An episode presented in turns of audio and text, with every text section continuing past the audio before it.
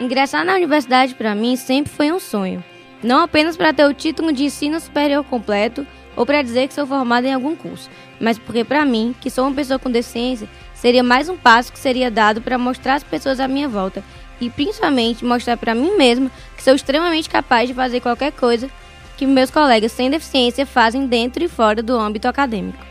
Pensando nisso e lendo acerca do tema que será proposto ao longo desses episódios, decidi chamar outras pessoas com deficiência que também passaram pela faculdade para contar suas experiências. Nesse episódio, vocês vão conhecer Iana Couto, publicitária que, assim como eu, possui uma deficiência física. Eu sou Selene Facó e esse é o Sintonia Inclusiva.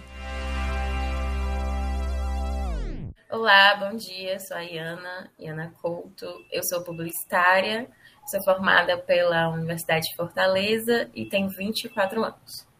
E a minha deficiência tem uma emparesia esquerda, que é uma perda parcial dos movimentos do lado esquerdo.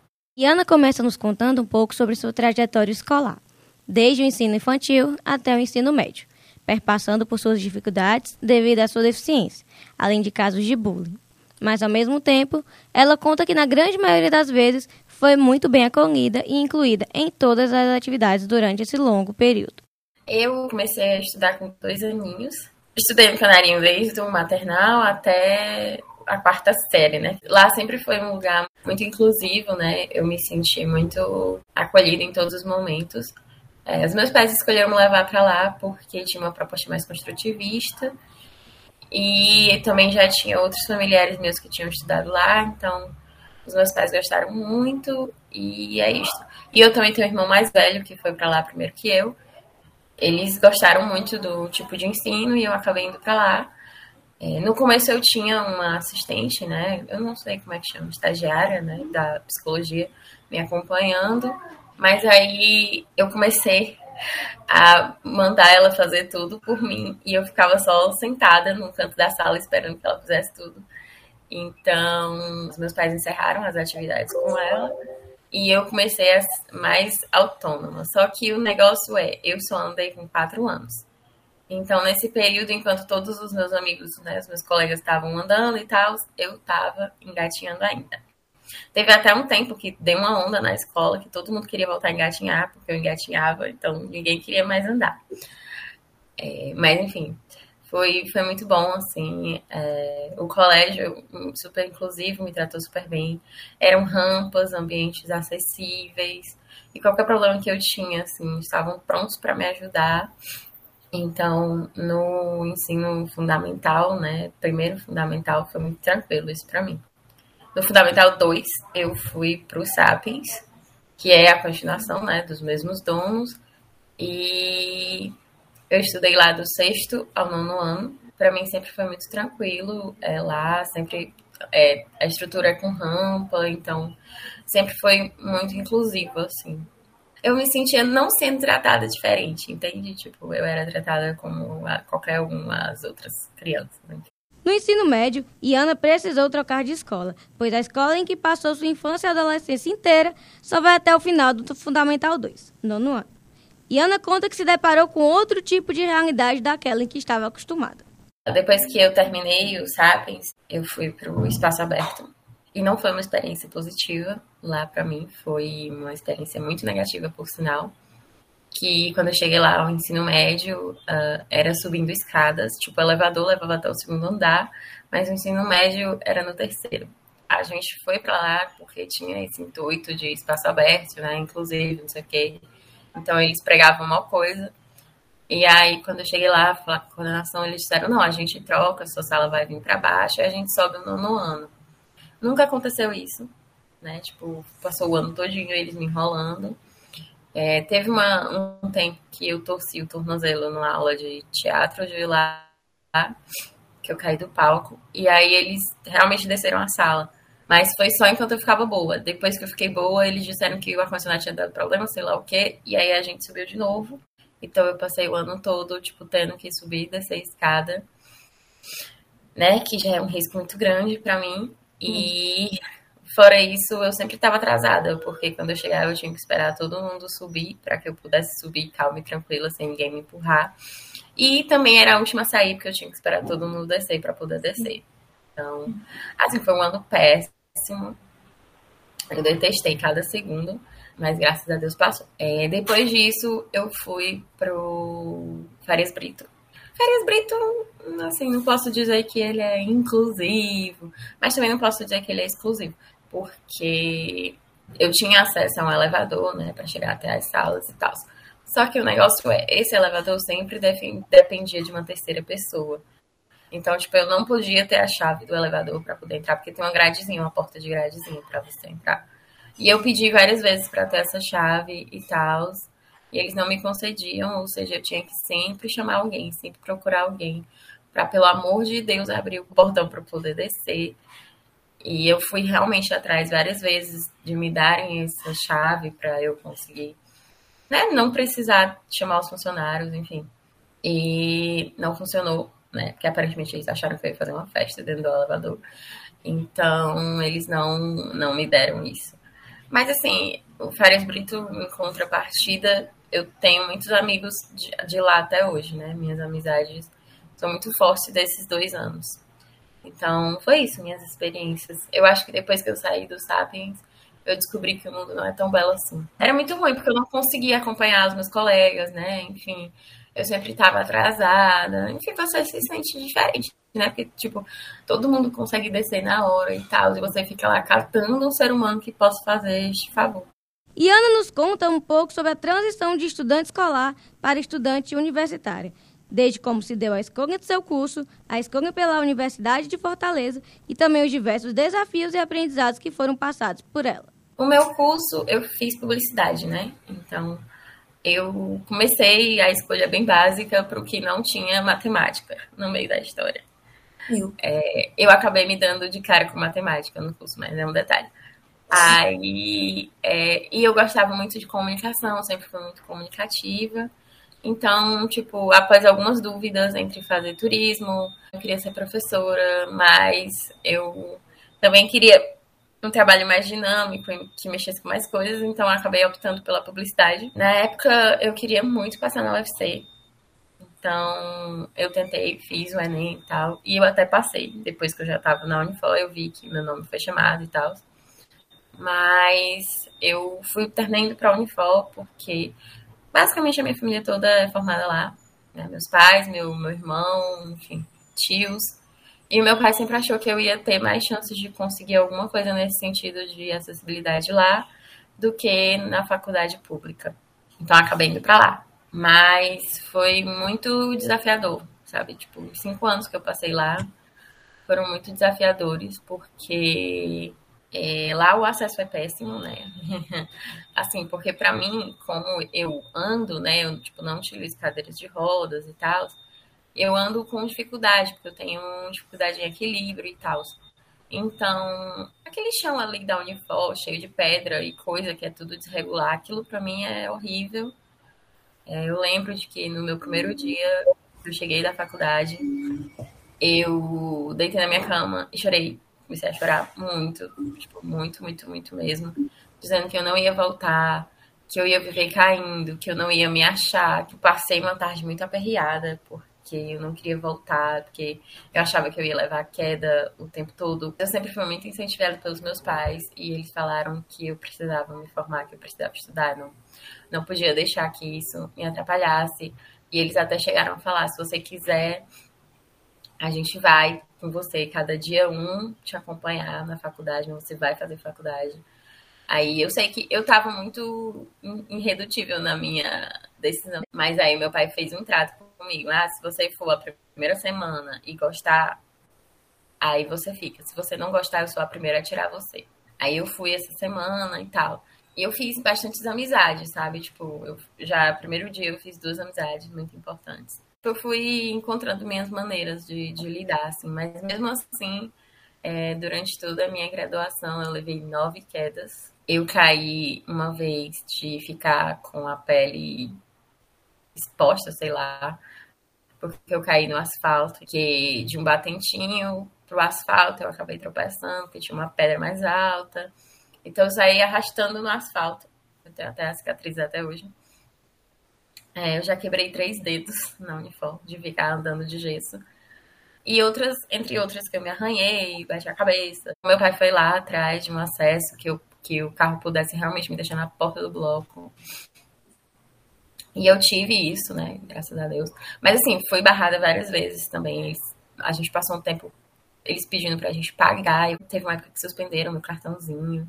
E aí eu tive que ir lá. Até eu me formar, eu tive que lidar com bastantes coisas assim, sabe? Porque o espaço da Unifor em si já não é fácil. É tudo muito distante. O chão é péssimo para caminhar.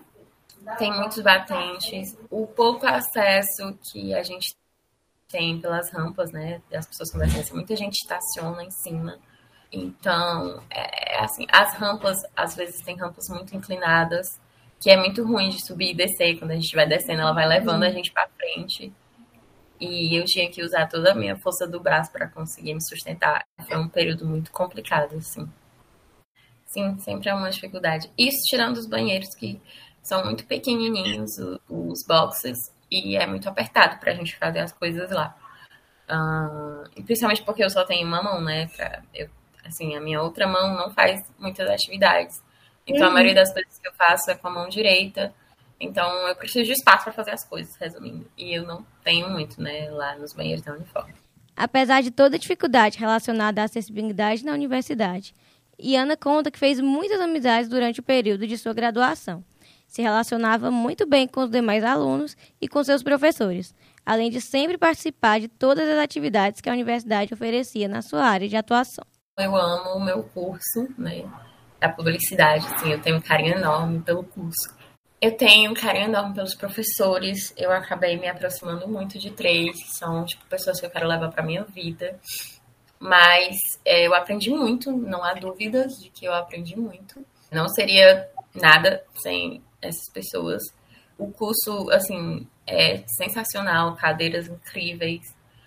É, e os meus amigos, tipo, nunca teve essa coisa, né? Tipo, em relação aos meus professores e ao corpo da Unifor, eu nunca me senti tratada de uma maneira diferente, sabe? Eu já fui monitora, já fui, já participei de feira das profissões, já participei de tudo que era evento que podia participar, eu participei. E nunca, tinha, nunca senti, assim, essa coisa vindo dos professores ou dos meus colegas, enfim. Sempre me senti muito bem em relação a isso. E Ana fala também que durante o ensino fundamental existiam outras pessoas com outros tipos de deficiência, mas na medida em que foi crescendo, foi vendo cada vez menos pessoas com deficiência nesse espaço de ensino. No colégio, né, no Canarinho, eu lembro de ter estudado, sim, é, inclusive, um grande amigo meu, que era o Léo, que estudou comigo no Sapiens, que ele era cadeirante também. Eu lembro do Tiago Pinto, que era. Não era da minha turma, mas era do meu ano, né? Eu era da A, ele era da B. Uhum. E, e lembro também, no Canarinho ainda, de um menino que tinha trissomia, né? Síndrome de Down. Mas eu não, tipo, a gente era, eu lembro que eu estudei com ele muito pequeno, assim, a gente era ainda muito pequeno, não lembro o nome dele mas eu lembro de ter estudado com ele. Uh, quando eu passei para. E você? No Férias Brito eu vi, tipo, mas não pessoas do ensino médio, assim, eu vi crianças, cadeirantes e tal, na escola. Mas, assim, tirando. Uh... Ah, e na faculdade, uh, eu lembro muito de. Da Selene, desse meu amigo que eu citei antes, do Tiago Pinto, que também faz faculdade lá.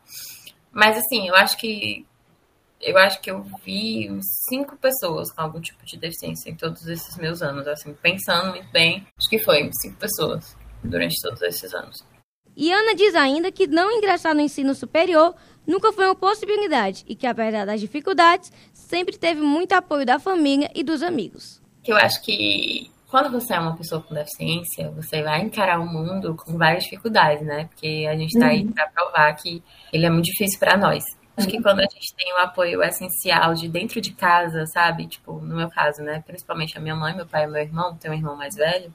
Eu acho que se essas pessoas acreditaram desde o começo que eu podia fazer o que eu quisesse, é, eu acho que isso me levou a acreditar em mim mesma para que eu fosse pro mundo, né? E, e entrasse desafios e tal. Então, eu acho que quando você é acreditado dentro de casa, você consegue enfrentar o mundo, sabe? E não só acreditado, quando você tem um colo, quando você tem realmente um apoio, né? Porque, como eu disse, no primeiro dia da faculdade eu vim para casa, eu chorei, chorei, chorei, chorei. Uhum. Então, tipo, eu tive um colo, eu tive um, um, uma escuta, eu tive incentivo. Então, tipo, quando tudo isso parte de casa, fica muito, muito mais fácil lidar com o mundo porta fora, sabe? Por mais que, que eu, eu tenha passado por todas essas dificuldades que eu falei, né? Então, sim, eu acho que o apoio dentro de casa é número um de, de sabe, para você se construir para esse mundo, para você se preparar para o mundo afora. E finaliza nos contando dois momentos que marcaram negativamente esse seu período como estudante. Eu tenho duas histórias assim, que me marcaram real.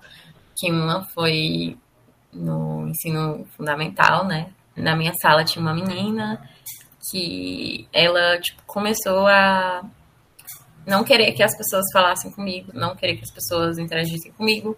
Então ela foi convencendo a turma de que não era para falar comigo. Então, tal hora, na verdade, comigo e com mais duas amigas minhas, né, que a gente tinha algum traço diferente, assim. Tal hora, a sala inteira não falava com a gente. E me apelidaram de tartaruga porque eu andava devagar, né? Andava diferente, andava lento. Foi um tempo muito difícil, porque eu ficava me, me senti péssima, né? E outra história foi que eu. Uh, eu sempre participei de congressos de comunicação, né? Desde 2017 que eu participo de congressos de comunicação. Em um deles, que eu fui em Juazeiro da Bahia, o tema do ano do congresso era alguma coisa. Uh, inclusão, alguma coisa assim, diversidade. Eu não lembro, era alguma coisa que tinha a ver com, com abraçar todo, todo, sabe? E eu cheguei lá para. Eu tava concorrendo, né? É, era uma premiação regional. Era uhum. dois, no meu segundo ano de faculdade, eu acho. Terceiro. Aí é, eu tava concorrendo né, a três prêmios em três categorias. Ganhei os três. E o que acontece é, a única maneira de subir para para ser premiado, né, para receber o prêmio, era subindo uma escada gigantesca.